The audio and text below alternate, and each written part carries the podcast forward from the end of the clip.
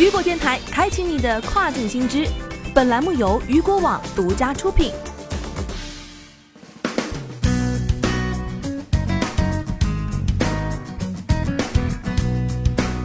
Hello，大家好，欢迎大家收听这个时段的跨境风云。接下来的时间，咱们将带大家一起来了解到的是，美国或将延长对三百四十亿美元中国商品的关税豁免。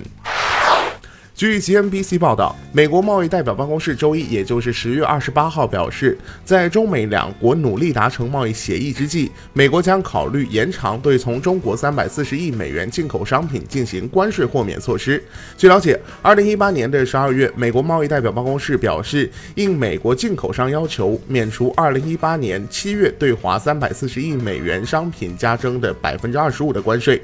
这些豁免原定于十二月二十八号到期，延长豁。免期限将给进口这些产品的美国公司留有余地，同时缓解这两个超级大国之间的紧张关系。今年九月，中国表示计划在贸易谈判期间将包括大豆在内的美国农产品排除在关税之外。美国贸易代表近日表示，中国和美国接近敲定第一阶段的协议。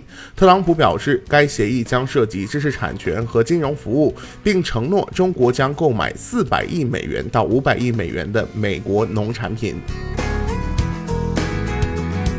好的，聚焦大事件，解读新爆点。以上就是这个时段雨果电台为您推送到最新一期的跨境风云。